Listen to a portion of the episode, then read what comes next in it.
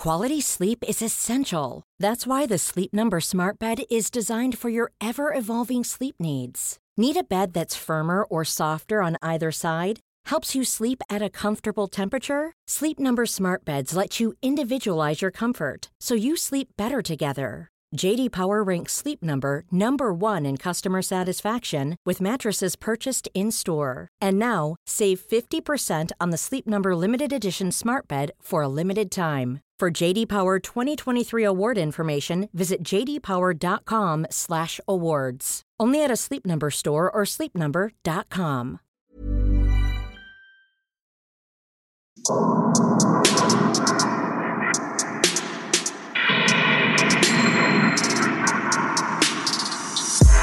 Servus, Christi.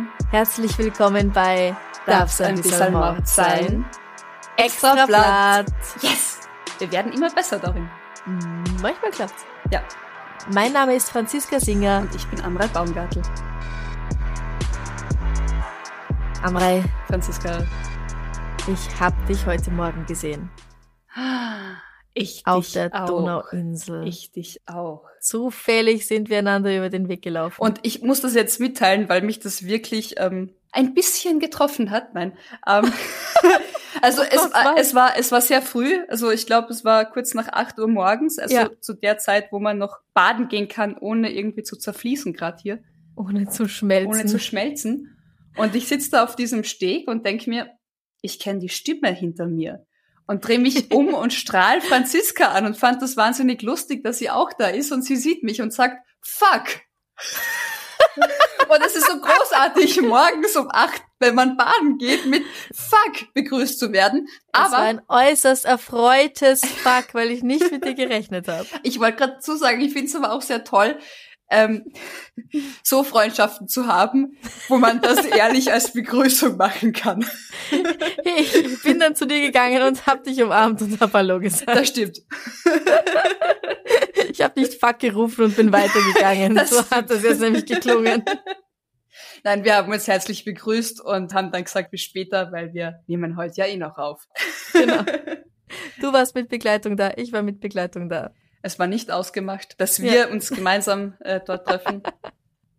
Aber Wien ist anscheinend doch nur ein Dorf. Wien ist absolut ein Dorf, genau. Aber was hast du mir denn heute Schönes mitgebracht? Ich fange an mit einer Nachricht, die uns Carsten aus Berlin geschickt hat. An extrablatt.debms@gmail.com, die einzige Stelle, wo wir Ihre E-Mails annehmen. Sie hörten Radiostimme Franziska, Nachrichtensprecherin und Moderatorin. Genau. Genau. Ähm, Carsten aus Berlin hat uns einen Nachtrag oder eine persönliche Erfahrung mitgeteilt zu unserem letzten Extrablatt, wo wir von dem Bein berichtet haben, das falsch amputiert wurde. Du erinnerst dich. Ah, ich er oh ja, ich erinnere mich ja? daran. Okay. Absolut. Ich glaube, das werde ich nie wieder vergessen. Das ja, ist es ist, es ist Horror. Es ist wirklich, also für mich persönlich Horror. Okay, aber Carsten ist das nicht auch passiert. Carsten ist das nicht auch passiert. Nein, nein, zum Glück nicht. Ich lese jetzt einfach mal die E-Mail vor.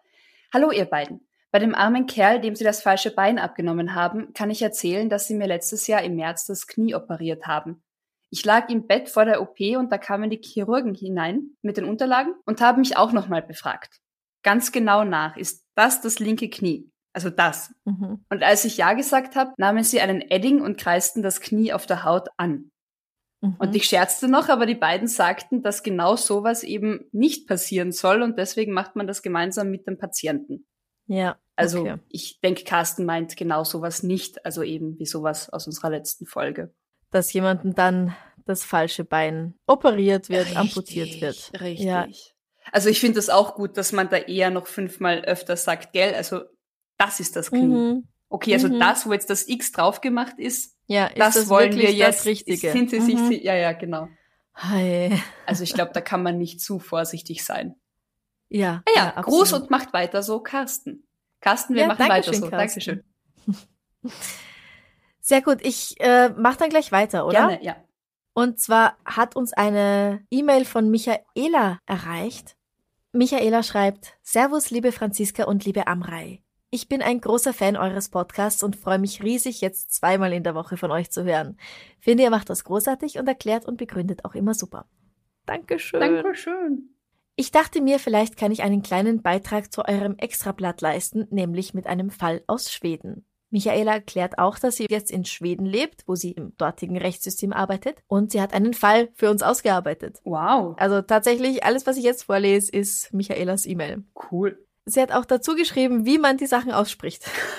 Top. Ich glaube, dass ich trotzdem nicht wie ein echter Schwede klingen werde, aber ich bemühe mich. Es handelt sich dabei um den sogenannten Jarsta-Mordet. Jarsta ist ein Stadtteil von Örebro.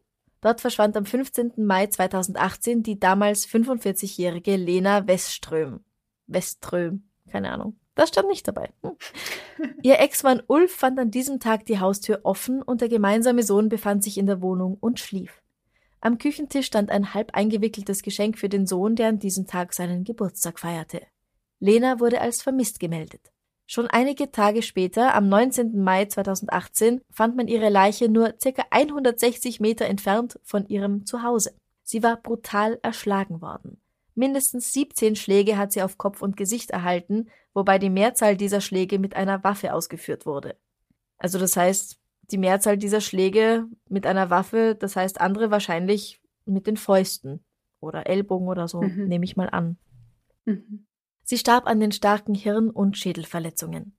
Ziemlich schnell ins Visier geriet ihr damaliger Ex-Freund Stefan Davidson, mit dem sie seit 2011 eine Beziehung führte. Diese Beziehung hielten die beiden jedoch geheim, vor allem weil Stefan mit Hannah Davidson verheiratet war. Das ist ein guter Grund. Das geheim ja. zu halten, meine ich. Man könnte es auch einfach allen sagen und polyamorös, poly, polyamorös und offen polyamorös auch. leben, aber da naja, müssen halt alle einverstanden Leute, sein. Ja, und stattdessen jemanden zu bescheißen, ist jetzt nicht unbedingt die bessere Variante. Das stimmt. Aber gut, so hat Stefan das gemacht.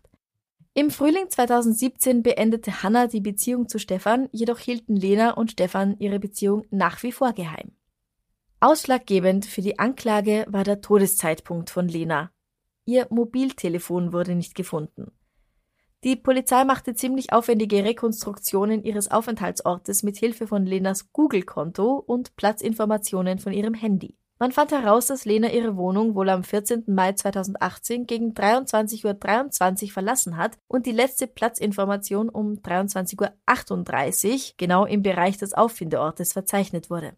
Zwei Zeugen, die genau gegenüber des Tatortes wohnten, sagten zudem aus, dass sie weibliche Schreie gehört hatten, und zwar zwischen 23.28 Uhr und 23.35 Uhr.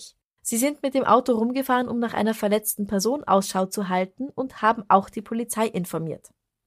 Und dann fügt sie hinzu, dass das Sterben von Lena der Gerichtsmedizin zufolge etwa eine Stunde gedauert hat. Oh. Aber sie oh. wurde wohl nicht gefunden. Mhm. Auch eine Tatwaffe wurde nie gefunden und Stefan hat auch nie ein Geständnis abgelegt. Er hat immer bezeugt, nichts mit der Tat zu tun gehabt zu haben, hatte aber auch kein Alibi. Als Motiv nahm man an, dass Stefan nicht die Kontrolle über Lena verlieren wollte. Seine Noch-Ehefrau zog im März 2018 aus und reichte die Scheidung ein. Lena befand sich seit kurzer Zeit in Psychotherapie und machte Anfang Mai gegenüber ihrem Psychologen wie auch Stefan deutlich, dass sie bereit ist, sich von ihm zu trennen und neu anzufangen. Da sage ich jetzt, okay, alle trennen sich von ihm, seine Frau trennt sich von ihm, reicht dann die Scheidung ein, Lena will sich von ihm trennen und schon kommt es zu einem Femizid. Sag ich jetzt. Die Staatsanwaltschaft musste beim Prozess nun die Täterschaft von Stefan beweisen, ohne eine Tatwaffe oder das Telefon des Opfers zu haben. Erschwerend kommt hinzu, dass die Staatsanwaltschaft Stefan nicht mit dem Tatort in Verbindung bringen kann, sprich man kann nicht sagen, dass er wirklich dort war. Hm. Also wahrscheinlich hat er sein Handy nicht dabei gehabt. Ja. Aber auch in Schweden kann aufgrund einer lückenlosen Indizienkette verurteilt werden. Aber eben nur mit einer lückenlosen. Die Staatsanwaltschaft ging davon aus, dass Stefan und Lena zuerst Sex gehabt haben und er sie dann erschlagen hat. Es wurden nämlich sein Sperma und seine DNA an ihr bzw. ihren Kleidungsstücken gefunden. Jedoch konnte nicht mit restloser Sicherheit bewiesen werden, dass der Sex unmittelbar vor dem Tod von Lena stattgefunden hat. Auch wurde seine DNA an einem Ring gefunden, den sie am Finger trug. Auch hier konnte allerdings nicht bewiesen werden, dass seine DNA unmittelbar vor dem Mord dorthin gelangte. Stefan sagte nämlich aus, dass die beiden das letzte Mal am 11. Mai Sex miteinander hatten, also drei Tage vorher. Die Staatsanwaltschaft sagte, dass die DNA nach drei Tagen Händewaschen nicht mehr am Ring wäre, was das Gericht jedoch anders sah. Man könne weder sagen, wie oft sie die Hände gewaschen oder ob sie den Ring überhaupt in den drei Tagen getragen hätte. Ja, ja das, das klingt, klingt einleuchtend. Ja. Die Geschichte mit dem Ring nimmt noch ganz andere Ausmaße an, unter anderem Blut in der Waschmaschine, die Stefan benutzt hat, etc. Das würde aber die eh schon lange Mail sprengen. Es wurden noch einige andere Indizien von der Staatsanwaltschaft angeführt, die das Gericht aber nicht als den letztlichen lückenlosen Beweis angesehen hat. Daher erging vor dem Amtsgericht in Örebro am 6. Mai 2020 folgendes Urteil. Also fast genau zwei Jahre nach dem Mord. Der Angeklagte wird vom Vorwurf des Mordes freigesprochen. Die Schadensersatzansprüche der Nebenkläger werden zurückgewiesen. Der Angeklagte erhält als Entschädigung 41.815 Kronen aus der Staatskasse. Wow. Ich schaue kurz nach, wie viel das in Euro ist. Äh, das sind gut 4.130 Euro. Mhm. Nach heutigem Stand. Die Verteidiger sowie die Anwälte der Nebenkläger werden aus der Staatskasse entschädigt. Berufung muss bis zum 27. Mai 2020 adressiert an das Landgericht beim Amtsgericht eingelegt werden. In der Urteilsbegründung schreibt das Amtsgericht, dass die Indizienkette der Staatsanwaltschaft Lücken aufweise und daher nicht mit hundertprozentiger Sicherheit davon ausgegangen werden kann, dass Stefan Lehner getötet hat. In dubio pro reo im Zweifel für den Angeklagten und daher der Freispruch. Bis zum Berufungsverfahren haben Staatsanwaltschaft und Polizei weitere Untersuchungen angestellt und die Voruntersuchung ergänzt. Speziell das Nachtatverhalten und das Verhalten nach Auffinden der Leiche wurden mit einbezogen. Nach mehrerer Berufungsverhandlung hm, nach mehrtägiger Berufungsverhandlung ließ das Landgericht in Jönköping am 28. Mai 2021 schließlich folgendes Urteil verlauten. Es änderte das amtsgerichtliche Urteil dahingehend ab, dass Stefan Davidson wegen Mordes schuldig gesprochen wird. Ha? Hä? Ja. Ja. Okay. Und die Gefängnisstrafe beträgt 18 Jahre. Er wird auch zu Schadensersatzzahlungen an die Nebenkläger verurteilt und der Beschluss, der ihm eine Entschädigung aus der Staatskasse zusichert, wird aufgehoben. Für ihn wird umgehend Haft angeordnet. Dagegen hätte bis zum 25. Juni nochmal Berufung eingelegt werden können, aber soweit kommt es nicht. Denn das Urteil wurde um 11 Uhr verkündet und um 11.18 Uhr ging bei der Polizei ein Notruf ein, dass der Mann, der nun wegen Mordes verurteilt wurde, tot aufgefunden wurde. Ah, okay. Zunächst wurde nicht von einem Suizid ausgegangen und eine Person wurde als Verdächtiger festgenommen, allerdings ziemlich bald wieder auf freien Fuß gesetzt. Mhm. Ähm, Michaela schreibt, dass es für sie persönlich sowie für ganz viele andere ein klares Zeichen ist, dass Stefan wirklich der Mörder von Lena ist. Danach wurde Kritik laut, dass in solchen Fällen, also dass eine Person zu einer Gefängnisstrafe verurteilt wird und sich noch auf freiem Fuß befindet, die doch vor Verkündung des Urteils von der Polizei abgeholt werden sollten. Mhm. Darüber wird jetzt allerdings nicht mehr gesprochen. Der nun verurteilte Täter, ihr Ex-Freund, ist tot, muss also jetzt nicht mehr ins Gefängnis. Und auch Lena ist natürlich tot. Sie hinterlässt drei Kinder. Tragisch. Und es ist bis heute eben unklar, ob, also wie der Tod von ihm zustande kam. Ja. Es deutet ja viel auf eine Flucht seinerseits hin, aber es ist nicht bewiesen. Okay. Aber eben, es wurde niemand anders gefunden, der dafür verantwortlich gewesen wäre. Deswegen geht man jetzt doch davon aus, dass er sich selbst das Leben genommen hat. Mhm. Ja, äußerst tragisch. Äußerst ja. tragisch. Aber vielen lieben ja. Dank, Michaela, ja, für danke. diesen Fall aus Schweden. Und die Aufarbeitung und die Zusendung. Ja, ja. Cool. Michaela hat auch noch ganz toll erklärt, Sachen über das, über das schwedische Rechtssystem, aber das wäre jetzt doch ein bisschen zu ausführlich geworden. und ich habe es auch beim ersten Lesen selber nicht ganz verstanden, weil, weil dann müsste man auch das deutsche Recht gut kennen wahrscheinlich und sich da vielleicht auch besser zurechtfinden genau. und manövrieren. Genau. Ich mache mit was leichterem weiter. Ja, was fröhlicheres, das finde ich schön. Ja, also fröhlicher kommt drauf an für wen, aber oh je. ich finde ich finde die Geschichte so absurd genial. Mhm. Also ich hatte beim Lesen und ein bisschen recherchieren wirklich Freude bis what? Momente. Seppo aus Köln hat uns da was Lustiges, Lustiges geschickt. Ich meine, vielleicht, vielleicht kennen in Deutschland die Geschichte ja eh viele. Für mich war es total neu und ich war echt perplex. Was da alles so abgeht. Macht es immer so Dorf. spannend. Oder? Ja, okay.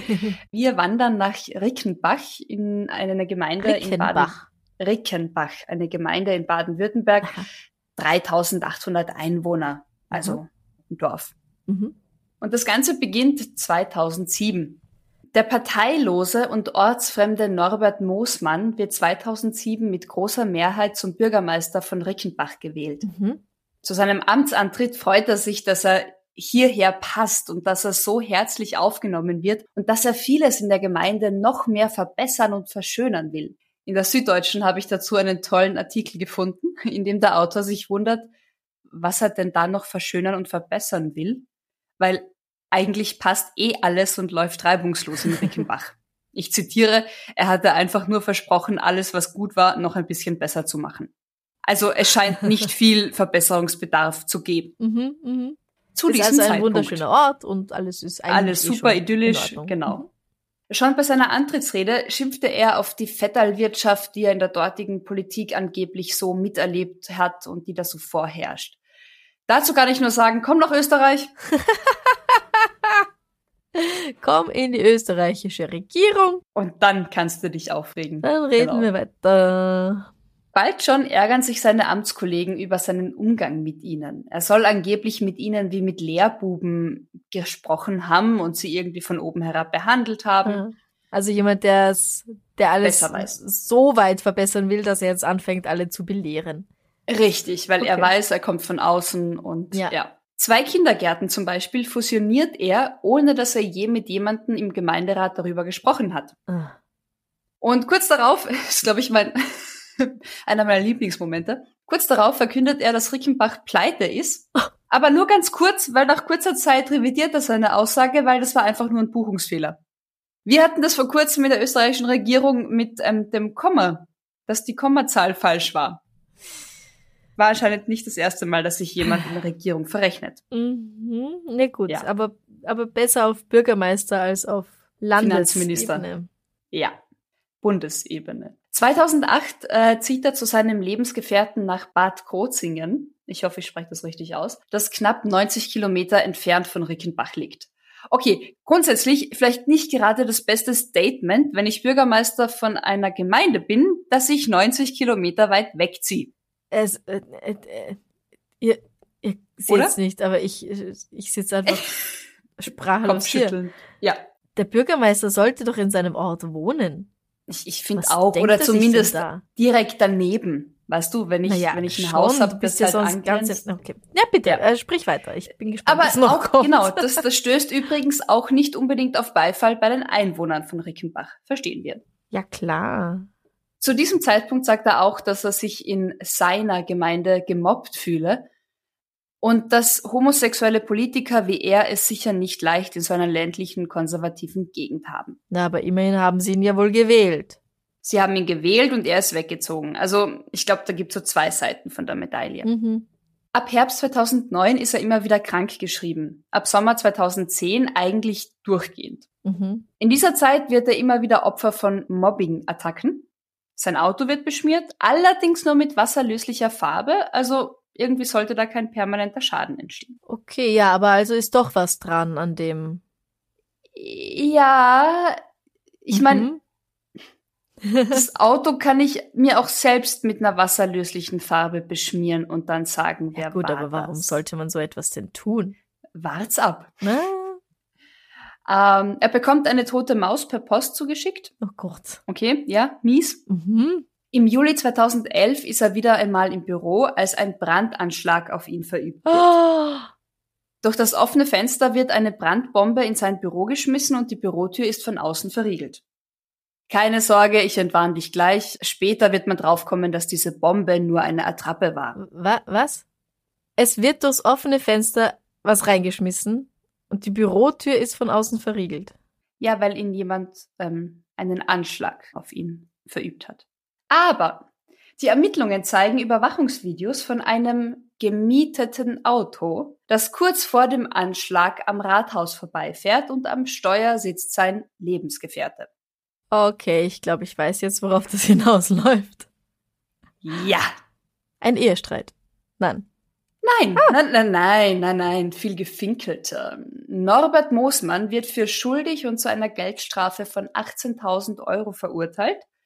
Sein Lebensgefährte muss 4.500 Euro Strafe zahlen. Weil? Nämlich warum? Warum?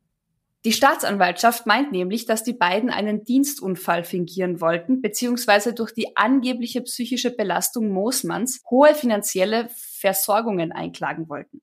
Weil wenn Moosmann als Bürgermeister im Dienst psychisch oder physisch verletzt werden würde, er dienstunfähig wäre, stünden ihm bis zu 4000 Euro monatlich an Pensionszahlungen zu. Oh. Es ging nämlich, also vorher der Streit, diese langen Krankschreibungen, mhm. da ging es schon darum, dass er einfach als Bürgermeister zurücktreten solle. Mhm. Das wollte er nicht. Mhm. Und ein Bürgermeister kann nicht abgewählt werden, so wie ich das verstanden habe. Er müsste zurücktreten, damit es Neuwahlen gäbe. Okay. Und wenn er zurücktritt, dann kriegt er kein Geld mehr. Richtig. Aha.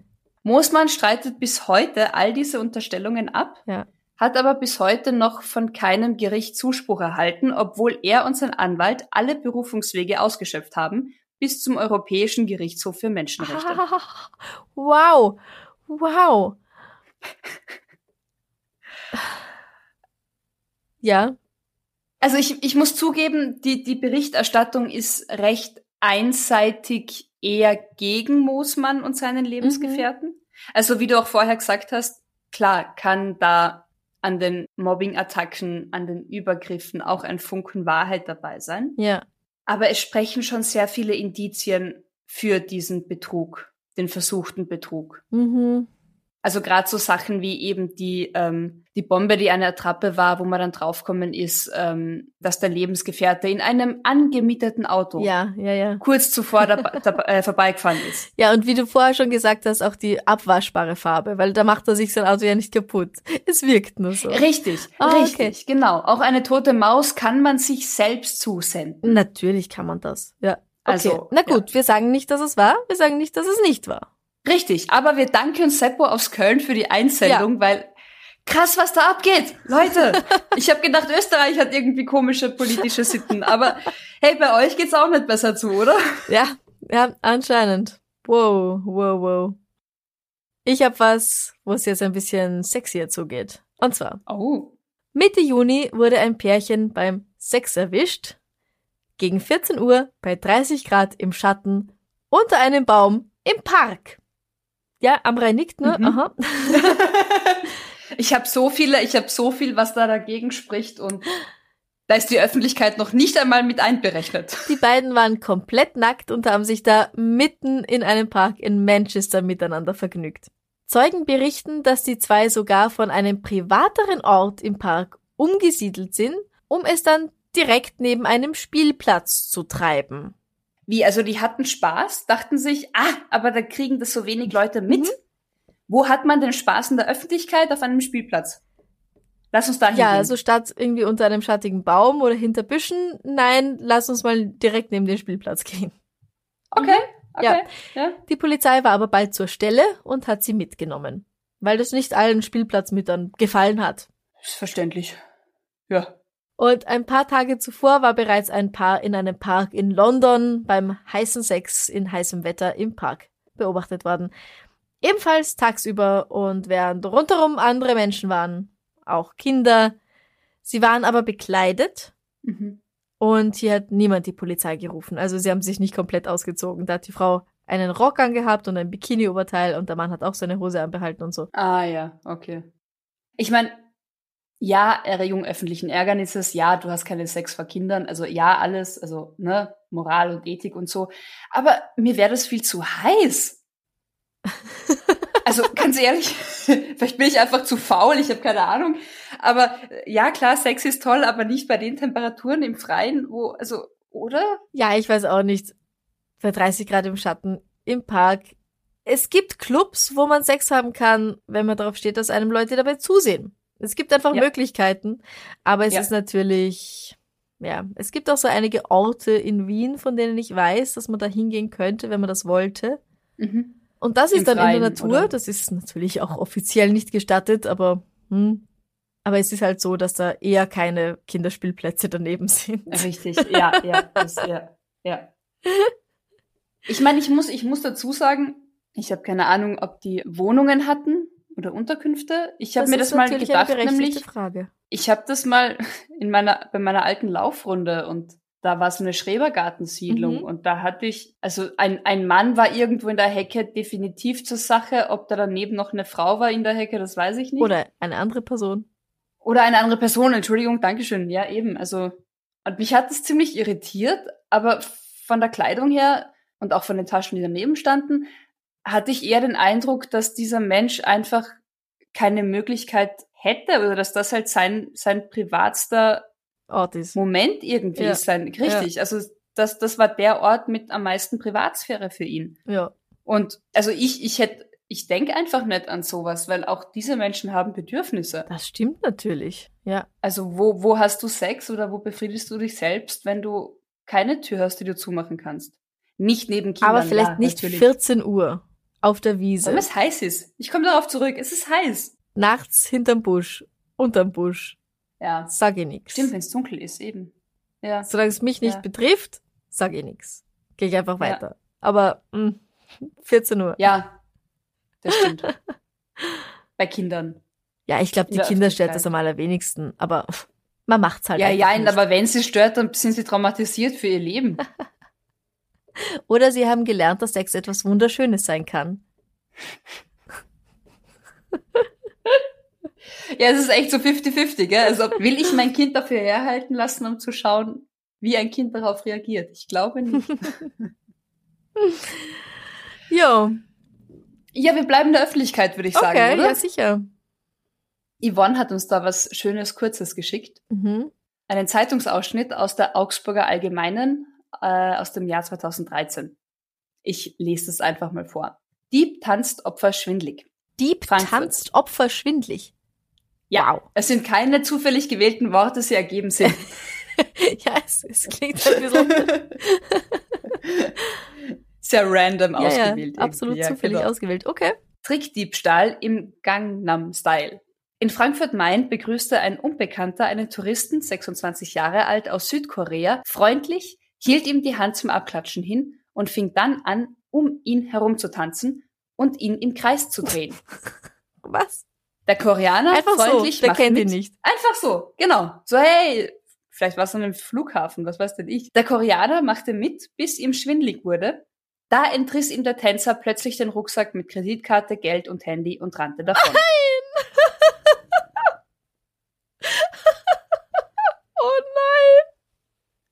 Wie scheiße.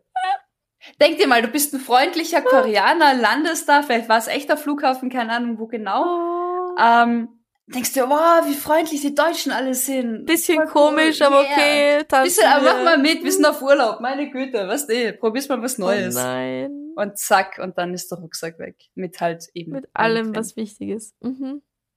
Täter gefasst? Weiß man nicht, stand zumindest nicht in dem Artikel und ich habe ein bisschen recherchiert und gegoogelt. Ich habe nicht diesen Fall gefunden, Ja. leider. Oh weh.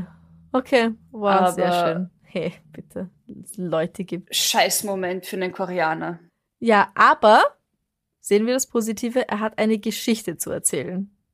Und was für eine. Ja. Und ganz ehrlich, wenn Das er sofort stimmt. alle Karten sperren lassen konnte, dann ist wahrscheinlich nicht so viel passiert.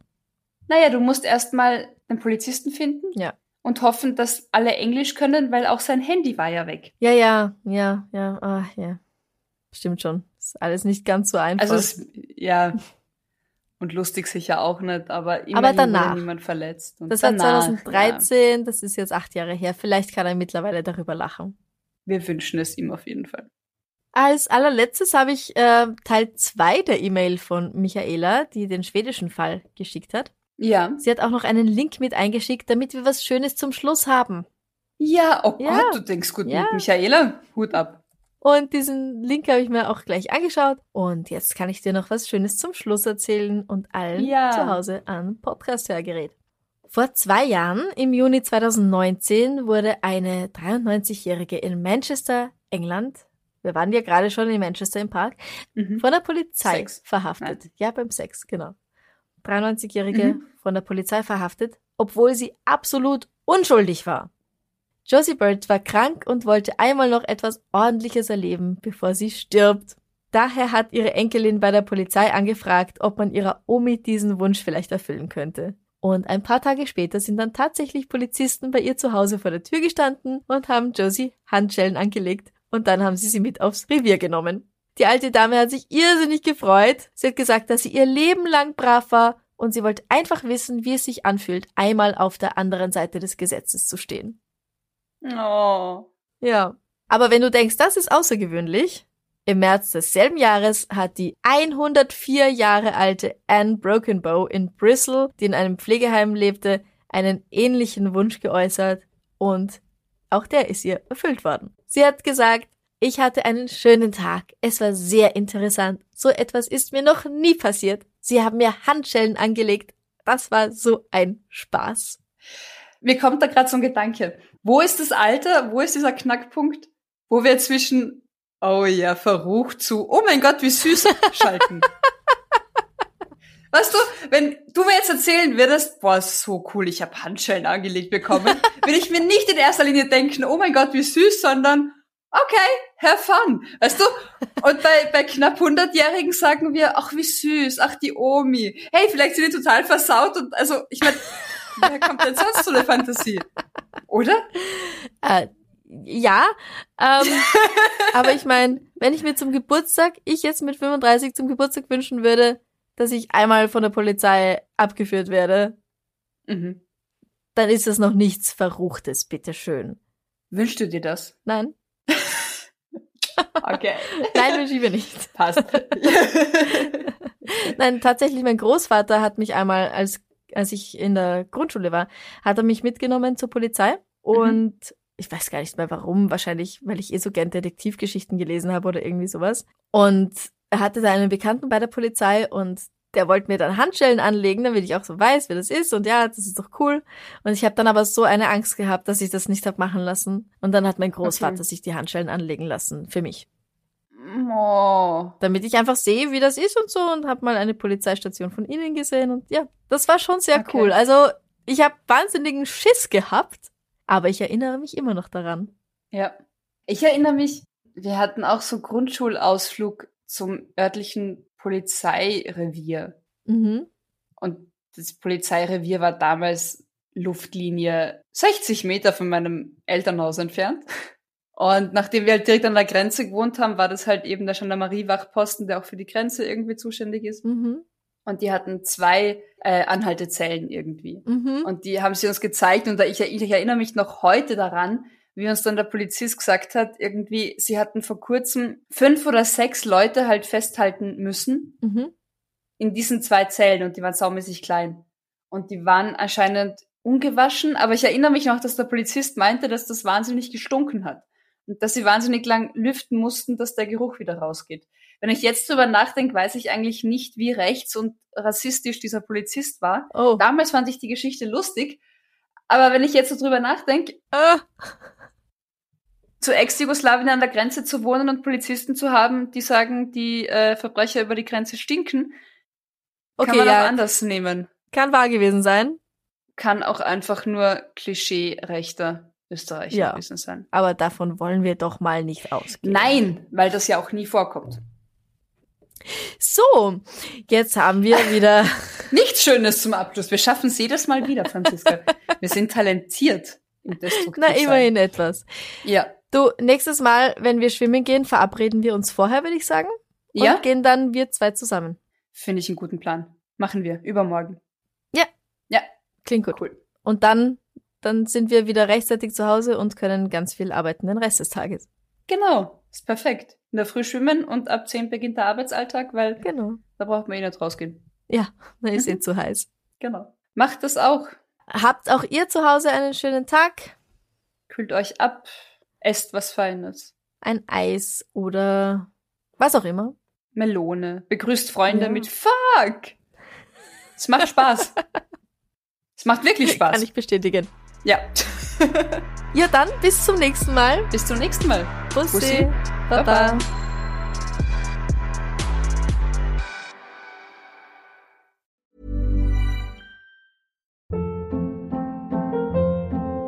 Hold up. What was that? Boring. No flavor. That was as bad as those leftovers you ate all week. Kiki Palmer here, and it's time to say hello to something fresh and guilt-free. Hello Fresh. Jazz up dinner with pecan-crusted chicken or garlic butter shrimp scampi. Now that's music to my mouth. Hello Fresh. Let's get this dinner party started. Discover all the delicious possibilities at hellofresh.com. Liebe findet den unterschiedlichsten Ausdruck quer durch die Geschichte. Doch ist es wirklich immer Liebe? Lasst uns über Sex sprechen. Von skandalösen Stories aus der Antike über die Geschichte von Fetischen bis hin zu den unanständigen Geheimnissen berühmter Personen. Bei Liebesgeschichte gehen wir der Entwicklung der menschlichen Sexualität auf den Grund. Unterhaltsam, lehrreich und im besten Sinne des Wortes tabulos stellt Franziska Singer, das bin ich, jede Woche die Frage, wer, wann, mit wem und wie. Wer Liebesgeschichte überall, wo es Podcasts gibt.